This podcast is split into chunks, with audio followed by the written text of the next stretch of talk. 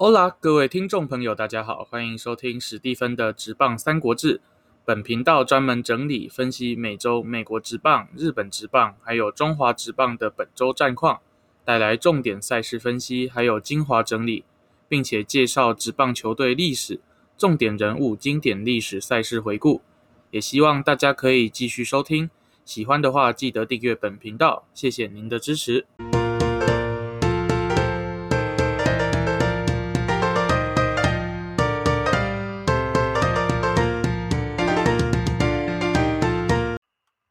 欢迎回来收听《直棒三国志》。那我们节目也已经有一个多月没有更新了哈，暌违这差不多四十天的时间，没有办法再为各位听众朋友各介绍更多跟直棒相关有趣的事情。那主要呢，也是因为我在学校在忙期末考的事情，不太有办法蜡烛两头烧哈，所以在在节目这一块就没有办法照顾到各位的听众。不过没关系，现在我们回来了，在寒假这段期间，绝对可以每个礼拜都稳定的更新，为各位球迷朋友提提提供更多、更好玩，还有更有趣的职棒相关话题。像我们今天的内容，就要来跟各位介绍一个我个人觉得是相当好玩，而且也是非常喜爱的一个话题，就是在三个国家职棒常常会听到一些非常酷炫，或者是说。听上去就会让人家有压迫感的那种打线名字，像是美国我们常常听到的，像是 Murder Rose 嘛，谋杀打线，还有像是钻石打线呐，还有 Killer Bees 杀人蜂打线这一种。另外像日本，我们近年听到的也有像是山贼打线嘛，还有像是在早期一点的，在大荣英时代他们非常厉害的百打点四重奏，以及在更早期一些像是钻石打线啊。炸药打线这些都有，那台湾也更多了吗？台湾除了像是有黄金三剑客，还有像是杨绛的三连星，然后还有新农牛的三番刀、三快刀，到后来的全泰危险，还有像是统一师的无差别打线，成泰 Cobras 也有过下马威跟传家显烤猪打线嘛。那我们今天就来好好的聊一聊这些打线的由来，还有他们在成绩方面。究竟有做了哪一些让人听起来不止听起来闻之耸动，打下来呢也是非常有 power 的打线？那我们今天就先从日本职棒开始说。那打线这种东西呢，真的可以说是棒球里面非常好玩的醍醐味之一，因为你一条打线就九个人嘛。但是你看上去就九个球员，不过如果你把它稍微的加上一点称号，撒上一点这种所谓的调味料，那就会觉得是非常的有趣了。像是如果你的一二棒非常的强力，强力上垒，然后可以办法帮助球队攻城略地，让后段的打线可以有垒包来清回来，那就会称之为双箭头嘛。像是兄弟以前比较厉害的张政伟加张志豪，就用他们的快腿。在垒间造成很大的压力，也让后面的彭正明他们可以把打点给赚回来，或者像是光芒队曾经的 Carl Crawford 加上 B.J. Upton 这种一二棒的组合，也是可以给对手非常可怕的压力。那接下来就是延续到三四五棒，就是我们传统上认为的中心打线。那如果你的这一条中间的三个人，甚至延伸到第六棒，三个人、四个人都可以有非常好的炮网，甚至在火力方面可以给对手很大的伤害，那他们就会获得一组非常听起来就是非常厉害的称号。那我们后面呢就会讲到很多，这里就不多加赘述了。接下来就是后面传统上认为比较弱棒的七八九，如果你的七八九棒也可以给对方的投手造成很大的压力，让他们不会觉得说哦，到后段棒次就可以投的比较轻松的话，那他们也会被叫做斜威的下位打线这种称号。那甚至你的第九棒如果打击能力稍微好一点，而且也有一定的速度的话，它就会被跟一棒一起称之为九一连线。那我们在看直棒也常常会听到。那如果说你一到九棒每一个人都有棒棒出墙，甚至是在打击或者是力量这一端都有很好的表现的话，甚至就可以获得像是无差别打线这一种随时哪一棒都可以痛击你的这种称号。那在日本呢，他们也是很喜欢取这种昵称的。那像是我们来看，从他们最早期开始的话，像是阪神在一九四六年，那这也是非常久嘛，在当时他们就曾经称之为炸药打线 （Dynamite）。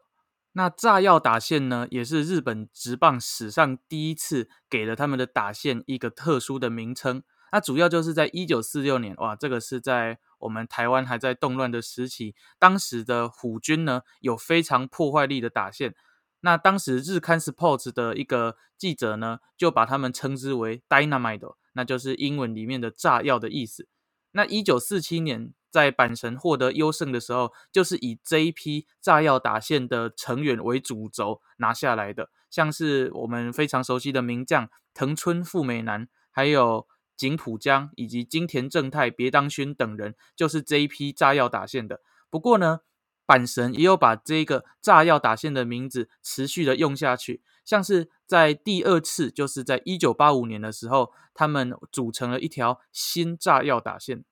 这里补充说明一下，在一条打线里面，你最重要的地方当然是在三四五磅。那三四五磅呢，在日文他们有一个说法叫做 clean up，意思就是你可以把前面的人全部清回来了嘛。那这个在美国来讲，当然也有非常多的讲法，像是 center of the order，就是你一个一条打线的中心，或者是 heart of the order，就是你最重要的心脏位置，甚至有像是 big guns，就是在讲最重要的地方。那在日本来讲，他们也是非常重视所谓的 clean up，你的三四五棒一定是要非常的强力。那我们话话题回到刚才说的新炸药打线，在一九八五年，当阪神已经很久没有拿下联盟优胜的时候，在这一年，他们终于再次的拿下联盟的优胜。那他们靠的主要就是非常强力的中心打线。他们这一年的 clean up 呢，是由最强的三冠王杨助人。Landy Bus，还有老虎先生挂布雅之以及冈田张部所组成的，而且他们不止在这一方面非常厉害哦。当然，他们中心打线三个人都有达成三成还有三十轰的记录。那其他的打者呢，也都相当的厉害，而且他们不止在长打还有上垒这块非常的优势。另外呢，他们在牺牲打这一块也是全联盟第一的，可以见他们除了打大支的之外呢，他们对于这些小的技术也是非常的重视。那其他成员呢，也可以说是为这一条打线增色不少，像是第一棒是后来有当过监督的真宫明信，那他主要在这一年通常是守右外野，他也有三乘二二三十四轰，甚至有八十四分打点的成绩。那二棒呢，算是这一年他们比较会去变动的，就是北村照稳。这一年他们在第二棒的位置有北村照稳，还有待过西武的吉竹春树、红田成男等人轮流启用。那中金棒次就是最可怕的三三三冠王，就是 Landy Bus，他在这一年达成了三乘五五十四轰、一百三十四分打点的可怕成绩。当然呢，也都入选了最佳九人。这一年总共有四个人入选的最佳九人，就是刚才前面说的真宫明信以及 Landy Bus。那另外呢，就是三垒手我们会说到了老虎先生挂布雅之，还有二垒手冈田张部。冈田张部在这一年也达成了三乘三乘四二三十五轰的成绩，甚至他们三个人也都有百分的打点。那第六棒的佐野先豪呢，也不是省油的灯，在这一年他也有二乘八八的打击率以及十三发的全垒打。那七棒有几手平田胜男，则算比较算是守备组的二乘六一。不过以二乘六一在当时那个年代来讲，也算是打击能力还不错了。一九八五呢，也可以说是老虎迷们心中可以说是最辉煌的一段荣光的。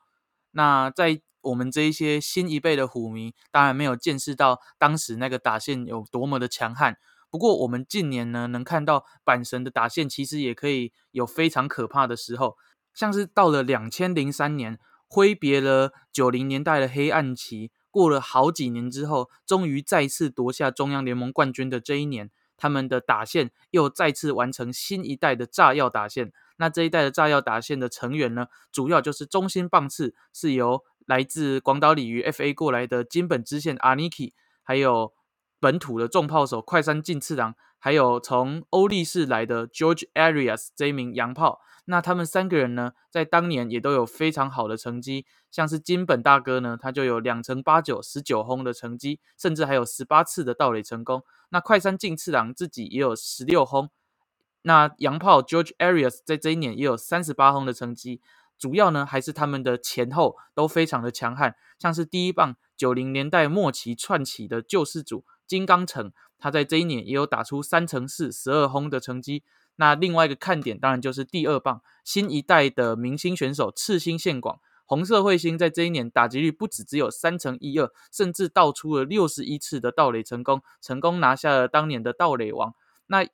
另外一个看点呢，就是他们的六七八棒也非常的强悍，像是六棒是由日本火腿 F.A 过来的片冈独史，他在这一年也缴出了两成九六十二轰的成绩。那捕手石野辉宏呢，也有三成二八十四轰。游击手这个时候还没有鸟谷进，鸟谷进还要再等一年才会进来。这一年是藤本敦士，他也有三成的打击率。另外在板凳的部分，也有几名板凳暴徒，像是还能打的滨中志，还有广泽克实，以及代打之神八木玉。那如果要盗垒能力好的呢，也有像是冲原加点这种守备组的选手。那当年除了我们刚才上面说的这些之外呢，他们的赤星线广跟金本支线这二三棒组成的金星连线，可以说是非常高的得点力。那另外还有我们刚说到的片冈石野跟藤本，他们也组成了三个人都是接近三成这个可怕的下位打线。那这一年呢，他们也的确拿下了中央联盟的优胜，然后跟大荣鹰展开了非常激烈的七场厮杀，最后才败队。那这一次可以说是。阪神史上的第三次炸药打线，那第四次呢，就是大家会比较公认是到二零一零年。那也二零一零年也可以的确说是阪神球迷心中我自己的，我自己也是觉得这一年是近代来讲打线最可怕，也是真的火力最强大的。那二零一零年这一年，如果大家还记得的话，第一棒是枪型的洋炮 Matt Merton，那 Merton 在当时呢也是刷新的。单季安打数嘛，这个就是刷新了铃木一朗的记录。他当年打出了三乘四九，那这我们就可以简而言之，就是三乘五十七轰。甚至他以第一棒的身份有九十一分的打点。那第二棒呢，则是由欧力士过来的平野会一。哦他在欧力士时期其实打击一直都没有说非常的好，不过他在来到阪神之后。打击可真的可以说是年年爆发，一直上涨。他在这一年打出了三成五的打击率，而且也有二十四分的打点。那在接下来就轮到他们的 clean up 了。中心打线呢，鸟谷静在这一年三成零一十九轰，一百零四分的打点，甚至可以说是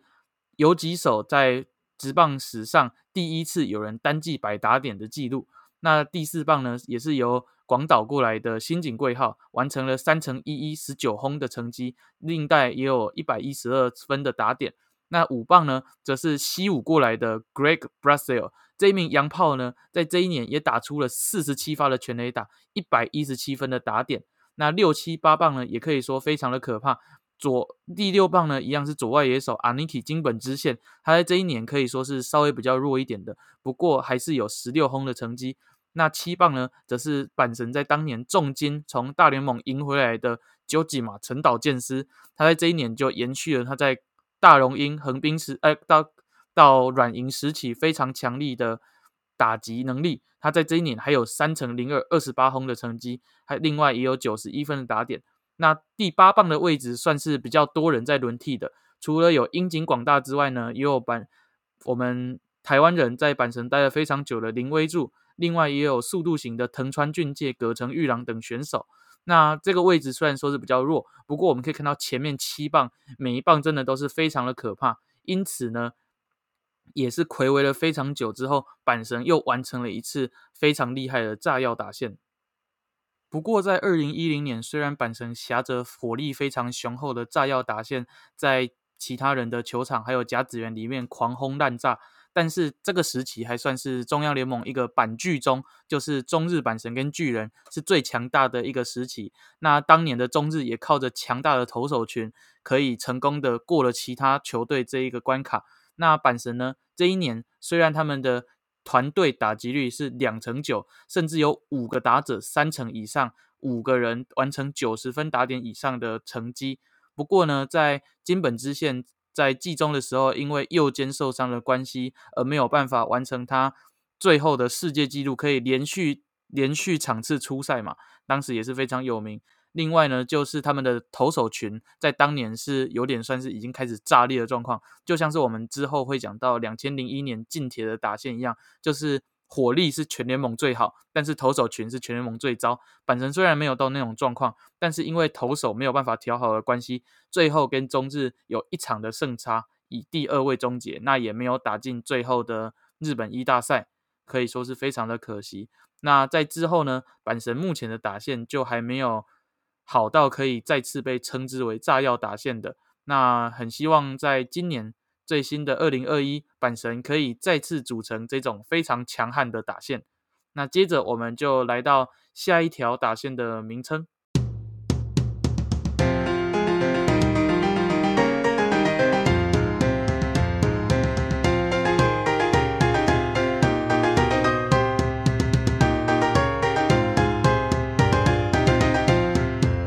在日本职棒早期呢，也可以说是有非常多有趣的名称呐，像是一九五零年，当时的松竹知更鸟球队呢，就曾经有叫过水爆打线。那水爆的意思呢，就是当时日本呃日本因为跟美国算是比较敌对的嘛，当时来讲，那美国他们就研发了一个叫做日文这里叫做水速爆弹。那不过如果你去查它的英文 High Dragon Bomb 的话，其实它就是所谓的氢弹。那主要来讲呢，就是在说他们的火力也可以非常的强悍的。那果然呢，他们当时也是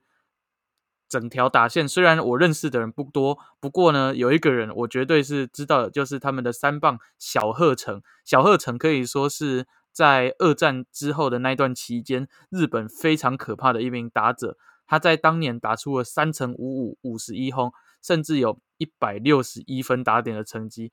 一百六十一分打点，以我们现在来看直棒的话呢，的确是真的有点难想象的。基本上你真的就是要每一场都要有一到两分的打点。那他在那一年呢，也获得了单季的单单季 MVP，还有全垒打打点王，另外也是当时的最佳九人。那他们的第一棒金山次郎呢，也是拿下了当年的盗垒王。他在当年完成了七十四次的盗垒成功，这也是在最近来讲。比较少会看到的一个盗垒次数了。那在当时那个年代，西武也有跟他们遥相辉映的一条打线。当然，当时他们还不叫西武，当时他们还是叫西铁师的时期呢。那也可以说是他们在三元修所带领的一个黄金时期。他们当年完成了一条非常颠覆当时棒球观念的打线，他们称之为流线型打线。为什么叫流线型呢？主要就是三元修跟山宅大辅他们。完成了一个当时比较少见的，就是他们有一个非常强力的二棒打者，所以他们呢在一到五棒都有各自的功能之下，可以说是非常的流线型，就是想象那个身打线就像一个身躯一样，它从头到脚都有各自的功能、各自的姿态，所以才称之为流线型。那他们的第一棒呢，就是打击技巧非常好的高仓照信，那他也的确。在当年是两成八十一轰的成绩，那二棒呢，则是一名强打者，所以这可以说是颠覆了当时其他都是助攻型二棒。我们甚至可以说是日本最早的强打二棒的一个概念。那丰田泰光，他在当年甚至不只是一名非常好的游击手，他在打击方面有两成八七十八轰，甚至有二十四道，我会觉得他算是一种三拍子选手的概念。那再来呢，就是他们最强的三四五棒的第三棒，就是他们队内的最强打者中西泰。那怪童中西泰呢，他在当年有三乘一七二十四轰一百分打点的成绩。那他们的四五棒呢，也是非常扎实的这种长距离打者，那就是大夏红跟关口清治。所以这条打线可以说是西铁在黄金时期最依赖的打线。那后来呢，也有非常多其他的，像是南海鹰，在一九五零到六零年代就有一条四百英尺打线。那四百英尺打线呢，主要就是由野村克也所带领的。那一棒呢，也有非常强悍的游击手广濑熟公。那再来呢，还有像是大美大美猎户座，在一九六零年代也有一条 missile dozen。那 missile 当然就是所谓的飞弹嘛，missile。那在这之后呢？各队也都有自己开始留用的，就像是刚才炸药打线是板神后代也都会继续用的一个名称。那像是中日龙呢，他们就会有一条叫做强龙打线。那就也可以叫做恐龙打线。那这一个称号呢，在他们之后，从七零开始到九零一零年代呢，也都有持续在用。还有像是东广岛鲤鱼他们的阿卡黑鲁，那黑鲁就是在讲那个他们的头盔嘛，黑鲁麦斗。那这个赤帽赤帽打线呢，也是从一九七零，就是他们刚开始穿起红色球衣跟红色帽子开始算起，也是从七零年代弄到现在都有继续在使用的一个名称。那还有像是我们最近比较熟熟悉的山贼打线，那山贼打线主要就是从一七一八一九西武师都是非常的强悍嘛。不过这个名称呢，也是从他们还叫做皇冠打火机师的时候，到西武师都一直有在用。不过主要呢，就是在一九七五年跟二零一八年是最为强悍的。那另外还有像是欧力士勇士，他们在那当年就是改成用一个蓝色球衣之后，到后来他们改名叫欧力士青坡，他们也有一个称号叫 Blue Sun 打当然就是所谓的青色闪电，也是在表示他们的。打线是非常的有速度，而且可以致命一击的。那其他队呢，也有像是近铁猛牛他们的伊铁马尔打线。那我们等一下也会再讲到横滨在一九九八年的机关枪打线，还有搭配当时的大魔神也是非常的强悍。还有日本火腿，他们也有所谓的 Big Bang 打线嘛。那再来还有我们会讲到的福冈大荣鹰，他们所谓的 Die Hard。那 Die Hard 的打线就是我们比较熟悉的台湾讲法，叫做百打点四重奏。那 Die Hard 这个词呢，其实如果你去查，它在英文界有有一部非常有名的剧集，就影集就叫做 Die Hard。那它在台湾是翻译成终极警探，我记得是这样子。那 Die Hard 其实去查，它这个词呢，不是死的很困难。那当然就是这两个英文单字嘛，Die Hard 这个字比较像是。它的意思有像是顽固、冥顽不灵，不过我觉得它可以翻译的比较厉害，就是不死打线。不死打线可能就是表示它每一棒也都有非常好的上垒，不容易出局，甚至是很黏的那种感觉。所以我觉得 Die Hard 可以翻译成不死打线会比较好。那在独麦巨人这边呢，他们的称号也很多了嘛。巨人从两千年开始，他们就不断的有一些打线的称号出现，像是在两千年。他们就完成了一条叫做 Millennium，就是 Millennium 嘛，当然就是千禧年的意思，就是希望他们在千禧年这一年是可以完成一条非常厉害的重磅打线。那在两年后，就是当袁成德监督上任之后，他给他们的打线称号叫做 Rainbow 打线。那当然就是因为彩虹有七种颜色，那这七呢，就是袁成德当时非常注重的七个项目。那主要就是长打、短程安打。推进的安打、牺牲打、打带跑、盗垒，还有四十球这七项因素，那他们在这一年也真的是可以说打线非常的强悍，他们的打击率、得点、安打、全垒打、打点都是联盟第一，甚至盗垒也是联盟第二的。那我们因为他们在两千年到两千零四年的三条打线是差不多的，我们之后也还会再讲到。那到了两千零四年呢，他们完成了一条。当时自己称之为史上最强打线，那主要原因呢，就是当年他们从福冈大荣那边无偿交易案获得了小九保预计，另外还有二零零三年 FA 过来的，之前 FA 过来的像是清源河伯、广岛来的江藤志，还有 Roberto Betagini 这一名来自广岛的呃养乐多的重炮手。那还有其基本上就是一个把其他队的四棒都集结在一起，这种非常可怕的四棒海，他们就称之为史上最强打线。那巨人的这一条打线呢，我们在等一下的节目里面也会说到。那我们现在呢，就先把打线概论给介绍完。那之后呢，还有像是千叶罗德海洋队，他们在两千零五年又完成了一条叫做马林港。那马林杠呢，非常的简单，基本上就跟横滨的概念一样，是一条 machine 杠打线。不过呢，因为可以跟他们自己的海洋队来做一个谐音，所以他们就改名叫做马林杠。那马林杠打线也是在两千零五年帮助他们可以下课上，然后完成第一次的日本一非常重要的。一条打线，我们等一下也会讲到。再还有像是奇遇西武师他们在两千零八年完成的 No Limits 打线，无限制打线呢，基本上在当年也可以说是非常的可怕。除不，尤其他们的本土炮手就非常可怕，像是第一棒是会倒垒的片冈义之嘛，然后再来连接的后面的中岛裕之、中村刚也、立三桥，真的是相当的有威胁性。然后再还有像是欧力士、欧力士蒙牛，他们在两千零八零九找来了非常多洋炮的那一年，他们就叫 Big Boys，就是大男孩打线。主要也就是那一年他们收集的像是 Jose Fernandez 嘛，然后还有 Laloca、Tuffy Rose、Alex Cabrera 这一些重量级的，而且是非常深厚履历资历的洋炮所聚集成的一条打线。那我们后来也知道，其实他们那一年真的战绩没有打得很好。还有像是东京养乐多燕子，他们在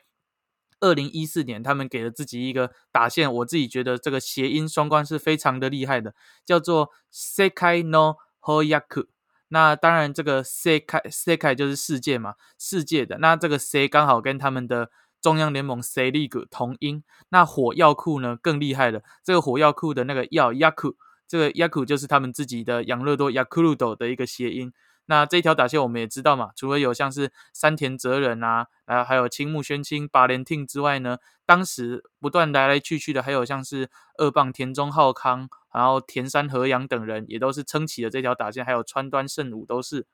那再来这些都是所谓的一支球队他们自己独特的一个称号。那还有其他很多都是不定的啦，像是什么我们可以看到的 Pistol。就是这个 pistol 就是比较算是平打的打线，但是呢是比较算是那种短程型的。还有像是纯血打线，就是一条打线全部都是由同一国人。那在日本来讲，通常就是都是本土打线的意思。还有像是很多强打者聚集在一起，也会被叫做重量打线。另外呢，也有猫眼打线。那猫眼呢，主要就是在讲一条打线里面选手他们的启用方式，还有打的。棒次是不固定的，非常平缓的变换，就跟猫的眼睛一样，它们的瞳孔在早上到晚上是会变换它的颜色的。那猫眼打线呢，可能大家会直接想到的都是一九九五九六年那个时候，仰慕兵监督所带的欧力士完成的一条非常回忆有意有历史历史感的猫眼打线。不过呢，其实这个称号在 Bobby Valentine 在带罗德队的时候，其实也有用到，所以我们可以知道，像是重量打线啊、猫眼打线、无差别这一些，基本上都是大家的球队都可以一起共用的。那我们今天呢，主要就是要来聊一下其他那些比较特殊的打线。不过在这里，我们先来跟大家猜一下，大家知不知道一条打线在单年度里面 OPS 值最高的球队是谁呢？那我先说，在这个方面，我自己是回答错的，因为他的第一名，我我有猜对球队，不过年份是错的。第一名呢是近铁蒙牛，他们在一九八零年代全队的打呃 OPS 值是八乘六四。那他这他们在一九八零年呢，也是我们等一下会讲到的近铁蒙牛打线最元祖的一个打线。那第二名呢？这个我有猜对，当然就是阪神的第二次新炸药打线，当然就是由冈田张部、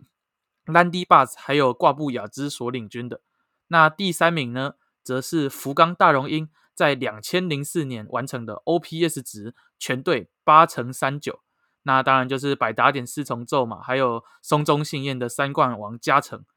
那第四名呢，则是一九七八年广岛东洋鲤鱼的。赤帽打线，他们当年有四个人完成三十轰的成绩，OPS 值也有八乘三八。那我们就把前前五名说完好了。第五名就是我原本猜的第一名，近田猛牛，他们在两千零一年完成的新伊天马 A 打线。伊天马 A 打线，我们等一下也会说到。那伊天马 A 打线最主要的成员就是乙部公一，还有本土的全垒打王代表中村纪阳，还有狼主 Tuffy Rose。那他们在这一年的 OPS 值呢，也有八乘三二。后面有一些也是相当有机会，可以说是历史上非常重磅的打线，像是阪急勇士在一九七九年的打线，还有刚才说大荣鹰他们在两千零三年也入选了前十名，还有两千零四年的独卖巨人军，他们也在 OPS 排行榜排到了第八。当时他们全队的全垒打量一单季是两百五十七，是日本日本职棒目前的记录，也难怪他们会号称为史上最强打线。那一九八三年的西武师也是完成了在这个 OPS 值的排行榜的第十名，那能排上这个榜单呢，也真的都是非常的厉害。不过我让我比较讶异的是，由王贞治跟长岛茂雄所所领军的这个 ONOH 炮呢，为什么没有在榜单里面？那这个要靠十一名。刚好在十一名才出现，可能是因为他们的打线的其他球员比较没有办法，像是我们刚念到的那一些打线的一二棒或者是后段棒次，可以带给对手非常大的斜威，所以他们的整团队 OPS 值只有八乘一二。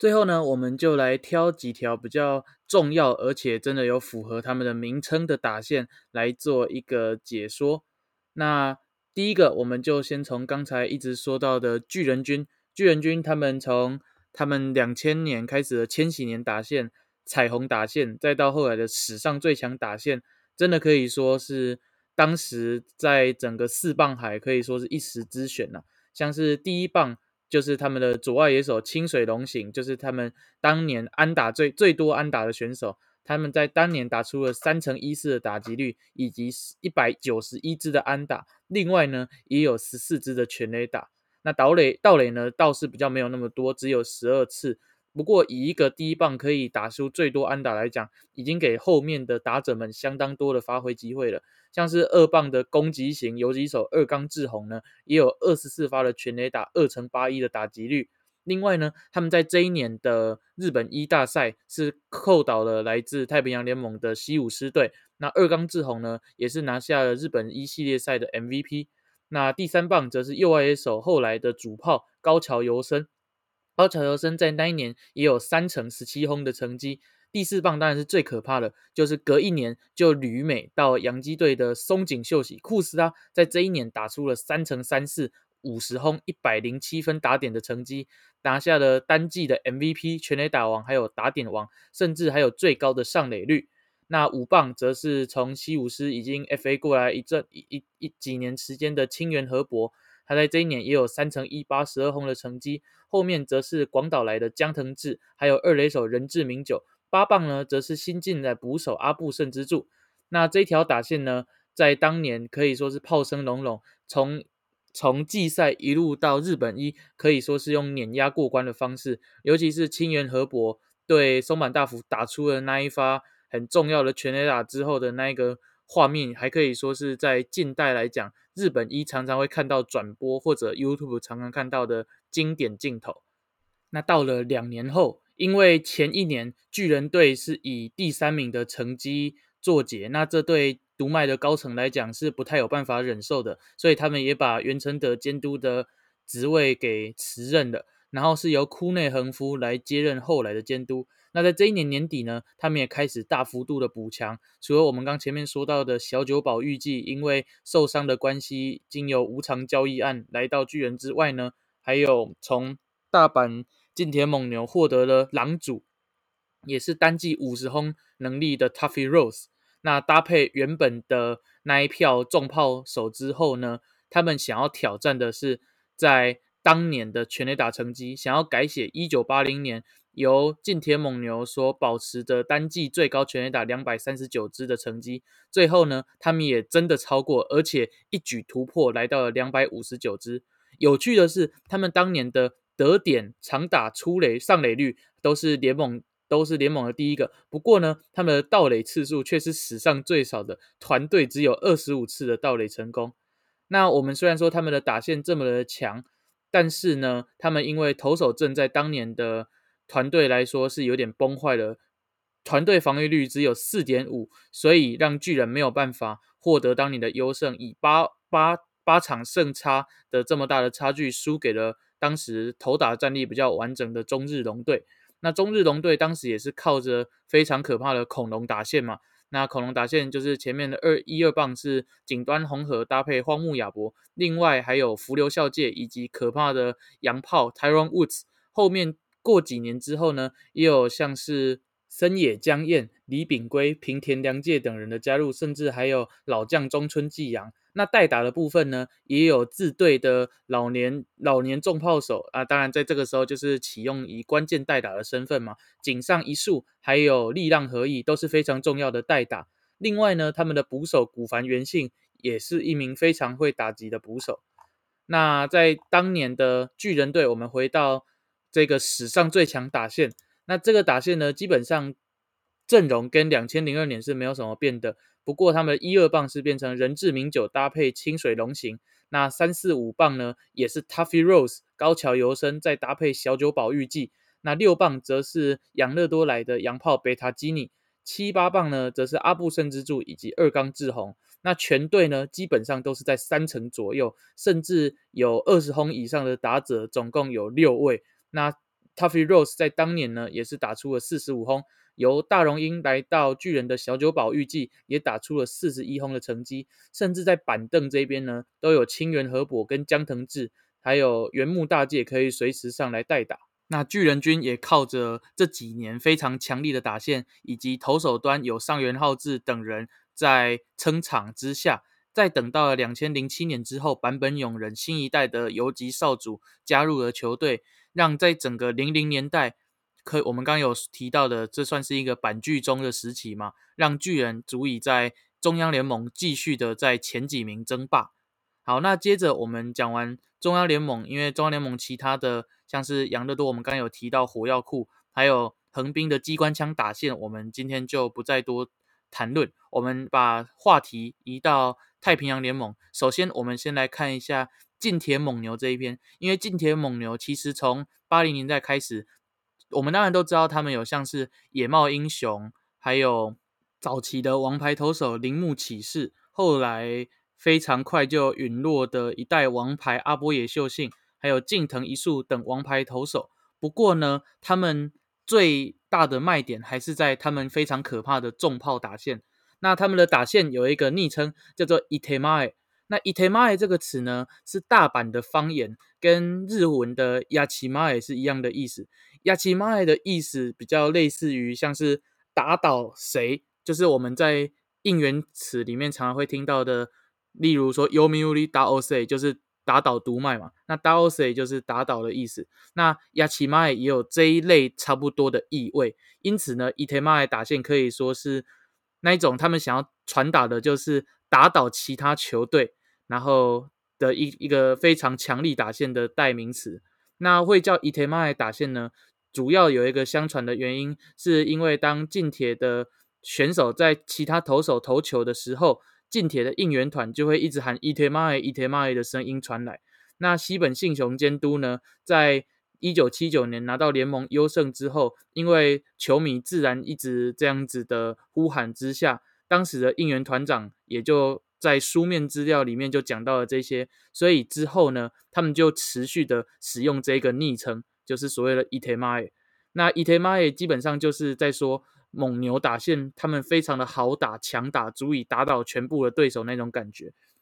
那如果是老球迷，应该都有听过，他们应援团里面有一首叫做《暴坊将军》嘛，《暴坊将军》是非常有名的时代剧。那里面这一首应援呢，也是非常的有名，我自己也是觉得非常的有压迫性，尤其是他们在搭配扇子来做一个应援的时候，全场其实是非常带有。给对手压迫感的那如果有兴趣的，也可以去上网查一下。那他们因为主要会有用《暴坊将军》这一首呢，是因为跟近铁他们本集团有关系的是朝日新闻。那朝日朝日 TV 呢，他们就《暴坊将军》就是他们的节目，因此他们有在应援里面就加入了这一项元素。好，那我们先回到伊特马尔打线这边。伊特马尔打线主要就是他们从一九八零年开始。有非常强力的打线，像当时就是队上的十度帽、立桥帽，还有洋炮马里埃尔，以及他们当时算是本土的重炮手羽田更一所组成。那接下来到了后期呢，就是我们比较熟悉，像是上一集的节目有讲到的，一九八九年非常可惜饮恨的那一年，他们那一条打线也是伊特巴耶后来的延续，就是后来有有担任过欧力士监督的大石大二郎，然后第二棒则是从南海鹰过来的守卫打者，拿过守卫打者的新井宏昌。那三四五棒呢，就是由洋炮所组成的。第三棒就是非常有名的 Bryant。Bryant 在一九八九年曾经打出过单季四十九轰的成绩。而第四棒则是 Haman Rivera。那 Rivera 呢，他也是一名打击方面虽然炮火不是那么的强，但是打击技巧算是相当的不错的。那 Rivera 他非常重要，主要原因就是因为他后来因为我记得是禁药吗，还是有大麻这一类的。药用药的问题，所以呢，他就被球队不要了。那不要了之后，球队换来了，那球队新添的谁呢？就是从二军升上来了后来的狼主 Tuffy Rose，所以这也是相当的重要。那他们的伊藤麦打线，还有像是弹口限制，以及当时非常期待可以打出来的年轻炮手铃木贵久、金村义明等人。那这个打线里面呢，还有一个捕手，他虽然当时是替补。不过呢，现在相当多台湾的球迷应该都知道，就是古久保健二。那他现在就是在富邦当教练嘛，也是一名相当优异的捕手。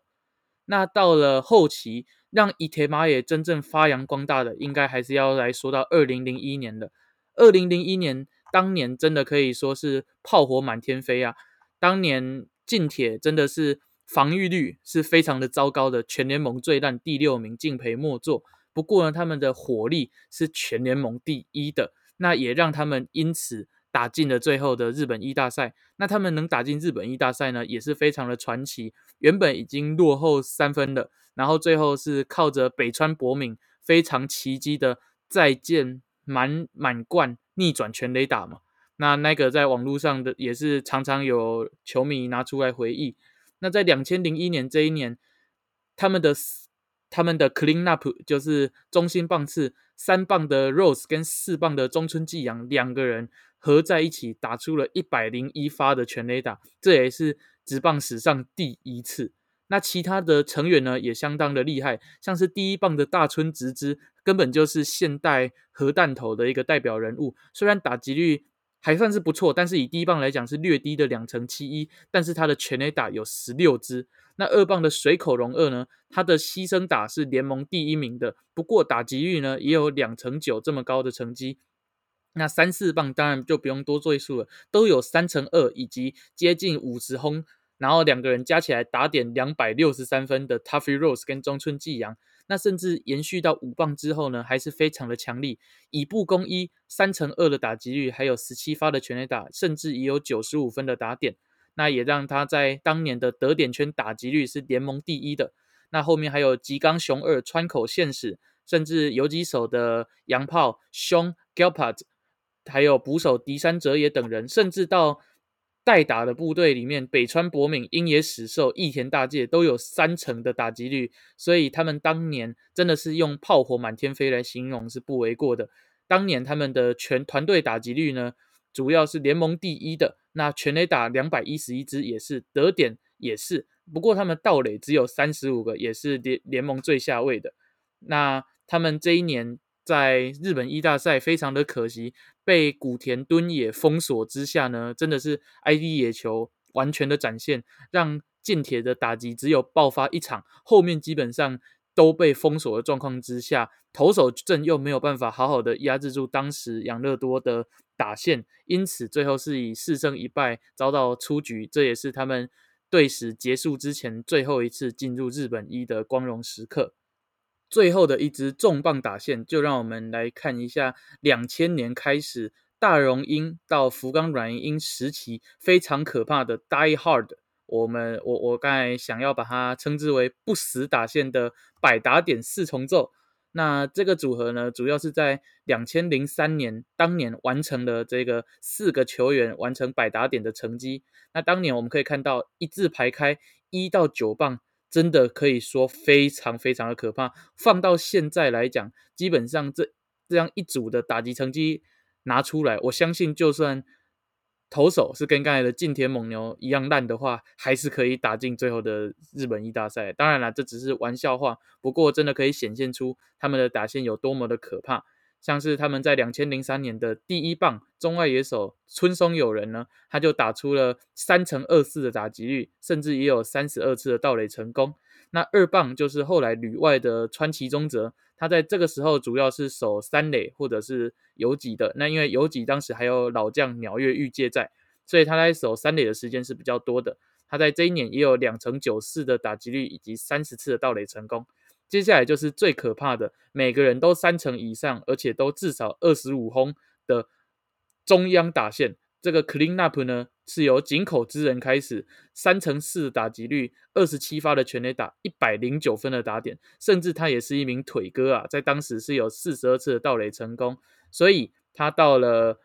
两年后，也就旅美发展。然后加入了白袜队，那他也很幸运的跟着白袜队一起拿下了两千零五年的世界大赛冠军。那第四棒就是最可怕，连续两年的三冠王松中信彦。那松中信彦在这一年是三乘二四的打击率，三十轰以及一百二十三分的打点。他在这一年只有拿下打点王，但是他从两千零四年开始就变成了三冠王。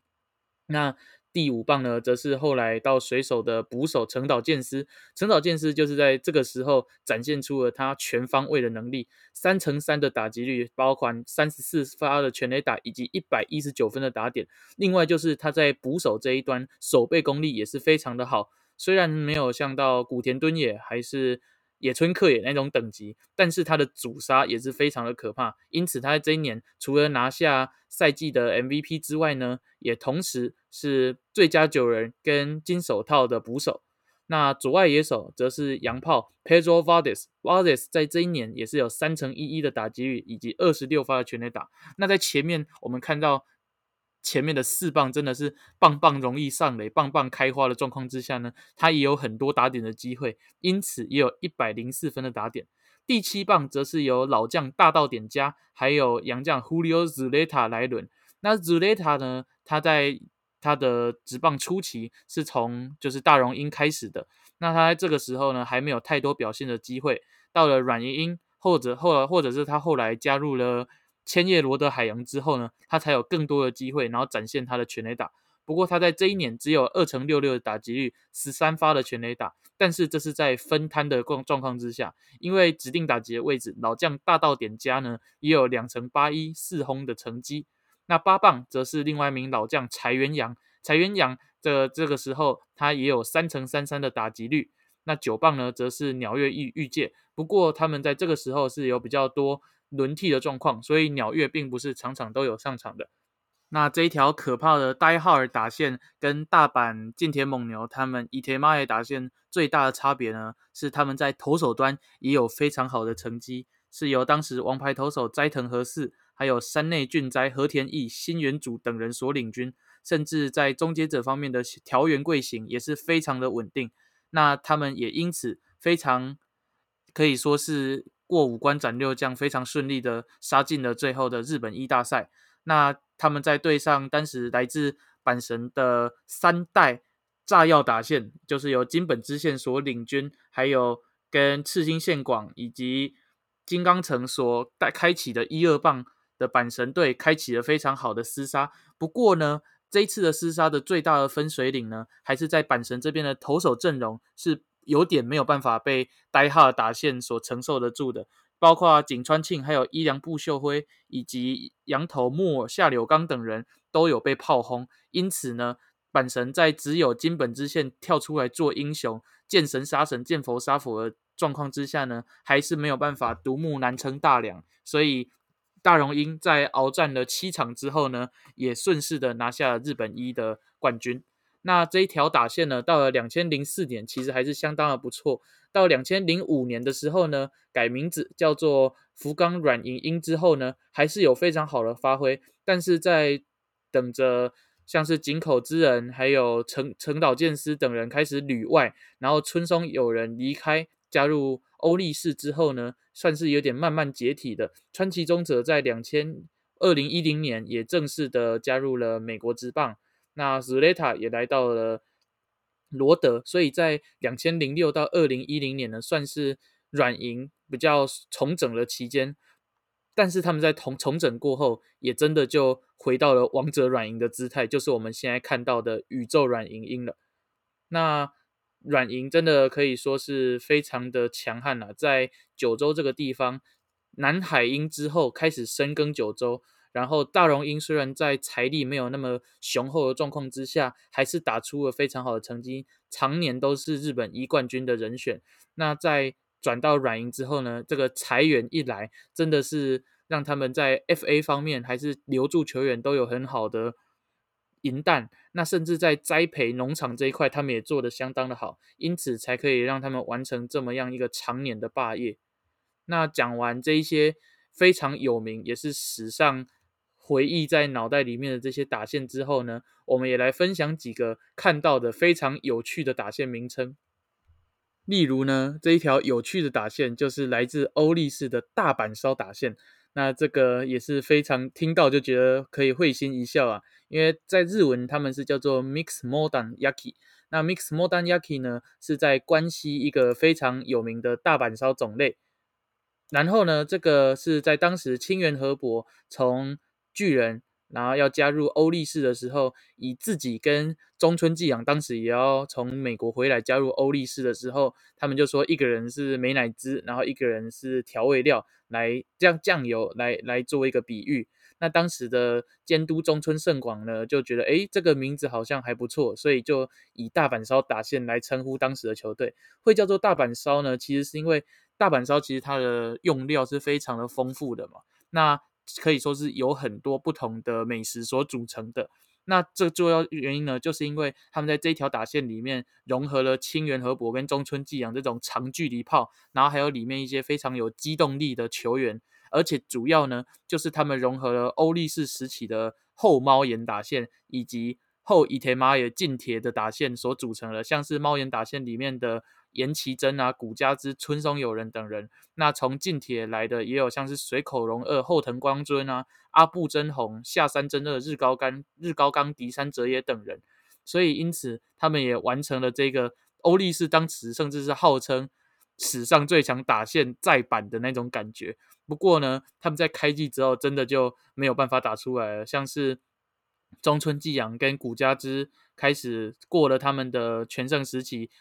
成绩开始下降之外呢，清源河伯啊，还有中村，刚刚讲到中村，还有北川博敏，甚至是平野会一、岩崎真等人都开始慢慢的受伤了。在一个轮替受伤的状况之下呢，欧力士竟然没有办法打出很好的成绩，他们的成最后战绩也来到了最下第第第五名，还有最下位的地方。所以当年的打线真的可以说是一个笑话，就是大概刚好也是算是好玩呐。那他们甚至呢，也有人去帮他们说，他们的哪一个球员是里面的哪一个料理，像是古家之就是小麦粉，中村纪阳就是美乃滋，然后村松有人是伊卡，平平野会一则是山芋，然后嘎鲁西亚这名洋将则是猪肉，这种感觉。那这个也就当做一个会心一笑嘛，毕竟欧力士在经过了蓝色闪电还有猫眼打线之后，跟近铁猛牛合并，这当时可以说是。家家户户都喊打的那种过街老鼠的感觉，所以也算是一个笑话的等级。那不过在两千零六年之后呢，我们刚也有讲到嘛，两千零八零九年他们完成了一个 Big Boys 打线，就是由一群洋炮手所领军的。那接下来我们讲完欧力士，再来说一下养乐多。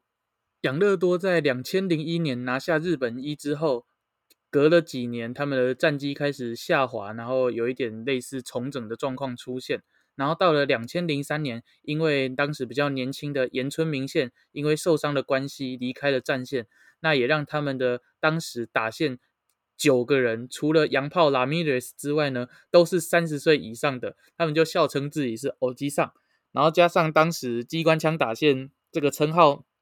从横滨开始蔓延嘛，大家都一直念马新杠马新杠，所以他们就把马新杠跟欧基上这个两个名词组合，变成欧基杠打线。所以 OG 杠打线基本上就是一群他们自嘲是老年人的状况，像是第一棒的道业笃纪当时就已经三十一岁了，二棒的游击守备教科书宫本胜也也三十三岁，那铃木健也是三十三岁，甚至老将古田敦也是在三十八岁的状况之下上场蹲捕的。那曾宗满在当时也已经三十二岁了。不过呢，他们当年的打击成绩是真的相当的好的，甚至最后他们的战绩是在第三名，跟独卖巨人并列的，只输给第二名的中日龙。而甚至他们的团队打击率呢，也只输给了当时阪神的二乘八三这么高。那所以可以说他们的。整体的欧基上这一群欧基上的打击能力还是相当的好的嘛。那尤其拉米雷斯在当年也打出了三成三伤、四十轰、一百二十四分打点的成绩。那就像我们都知道的，你在这个日本职棒刚开始啊，九零年代、零零年代，你打得好，你下一步就是要被巨人找走了嘛。所以我们也可以看到拉米雷斯果然过了几年，也就被巨人军挖走了。好，那以上呢就是。我们对一些日，我对一些日本职棒打线的一些整理，还有跟各位来做一个有趣的介绍。那希望大家也可以多听到了很多有趣的知识，那也可以去感受一下当时他们那个打线真的一字排开有多么的可怕。那有的哪些是真的可怕的呢？又有哪些真的只是听起来很耸动，打起来像小猫咪一样的呢？那我们就让各位可以自己去判断的。好，那以上呢就是日本职棒。的打线趣谈，那接下来我们在下一集的节目就会聊到有关于美国职棒的。好，那我们下次见，拜拜。